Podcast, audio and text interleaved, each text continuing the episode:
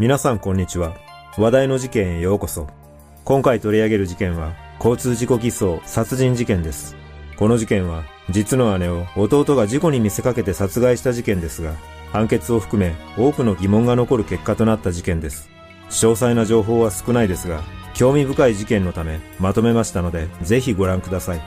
まずは事件概要からどうぞ。事件概要2020年10月30日午前2時半頃、千葉県市原市の市道で車が電柱にぶつかって運転手が出られないと事故現場を車で通りかかった人から110番通報があった。警察が現場に駆けつけると軽自動車が電柱に衝突し横転しているのを発見した。その後すぐに運転手の男性と同乗していた女性は病院に搬送されたが、女性は頭を強く打つなどで死亡が確認され、男性は手の骨を折るなどの大怪我をしたが、命に別状はなく、司法解剖の結果、女性の死因は外傷性ショックだったことが分かった。その後の調べで、車を運転していたのは、市原市に住む無職の男 S、当時21歳で、助手席に乗っていたのは S の姉、当時26歳だったことが分かったが、S が事故原因について、死のうと思って車をぶつけた、と証言したため、無理心中を図ろうとしていたことが明らかとなった。そして、その後の裁判で S の両親が語った言葉に世間は驚くこととなった。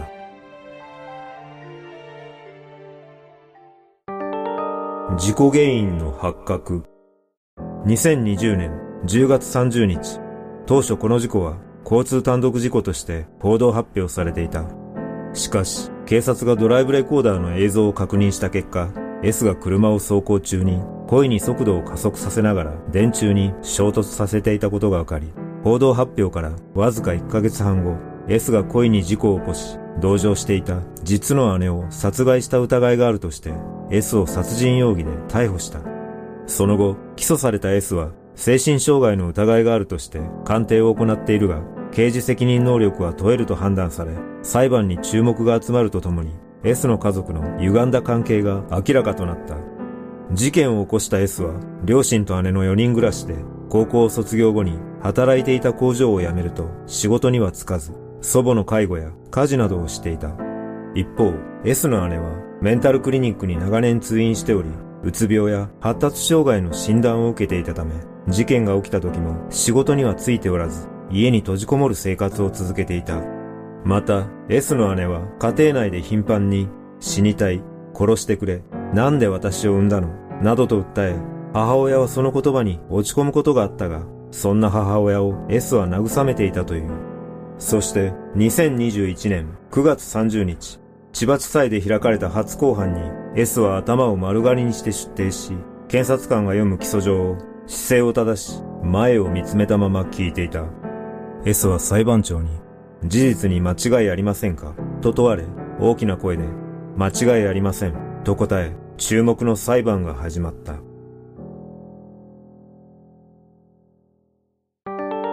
注目の裁判。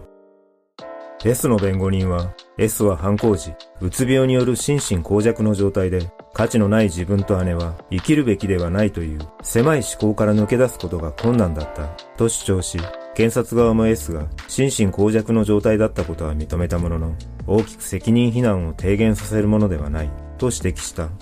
そして静まり返る法廷で検察官が S の父親の供述調書を読み上げた。息子は優しい子で殺人犯と報道されると心苦しい。息子なりに考えた結果でできるだけ寛大な処分にしてほしいと考えている。と自分の大切な娘が殺されたにもかかわらず殺害行為に対する非難もなく、寛大な処分を求めた。午後には、母親が証言台に立ち、息子が犯した罪について裁判長に問われ、殺人というのは私にはあまり腑に落ちない。息子本人も死にたい気持ちがあり、将来を悲観していた。娘も常々死にたいと言っていた。それを叶えたんだろうと思う。と証言し、さらに、娘が亡くなったことはもちろん悲しいのは当たり前です。ただ、あれだけ死を望んでいたので、よかったね、と言ってあげました。と、言葉を絞り出すように涙声で証言し、その証言を聞いていた S も涙を拭う仕草をしていた。検察は殺人罪では最も軽い懲役5年を求刑し、この裁判は S の刑事責任能力を裁判員がどのように判断するかが争点の一つとなった。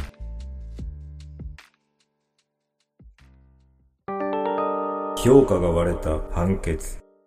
2021年10月8日、千葉地裁で判決公判が開かれ、裁判長は S と姉の存在が両親の負担になっているから、二人とも早くいなくならなければならないなどと考えるようになり、S は姉と一緒に死のうと思うようになっていた。犯行当時はうつ病のため、心身耗弱状態にあった。と、弁護側の主張を採用した上で、量刑については、犯行を思いとどまることは、うつ病の影響により、著しく困難であったと言うべきで、被告人を強く非難することはできない。とし、心身耗弱による法律上の軽減をした上で、刑の執行を猶予するのが相当であるが、本件の材質、結果の重さなどに照らすと、刑期及び執行猶予期間は執行猶予付き判決が許されるもののうち、法が定める最長期間とするのが相当である、とした。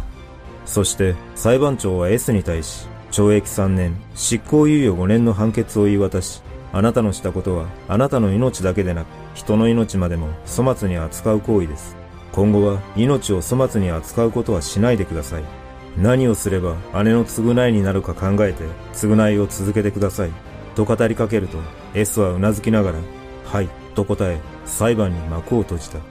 この判決によって世間では、家族間の事情があったとしても、甘すぎる判決ではないかとの声も多く上がり、S がうつ病だったという診断にも疑問を感じるという意見などもあり、責任能力を認めた鑑定が出ていたことからも、評価の割れる判決となった。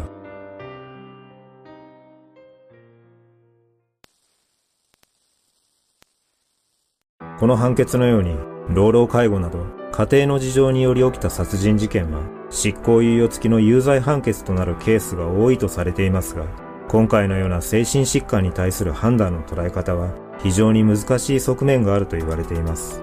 例えば、うつ病が急激に増え、社会問題化している現在でも、実際には、うつ病を何らかの理由で利用しているケースが多いと、一部の専門家などで囁かれています。ある現役の精神科医師によると、うつ病が深刻な病気であることは認めつつも、うつ病と診断されているものの全てがそうかといえば、決してそうではないと述べています。診断書を希望する患者の状況は様々で、中には上司にパワハラされているので、病気ということにして診断書をもらって休みたいという人も存在し、実際に診察しても病気と言えるものではなく、傷病手当を目的としたケースも増えているといいます。また、うつ病を装ってくる患者と、本当にうつ病を患っている患者の判断も難しいとされています。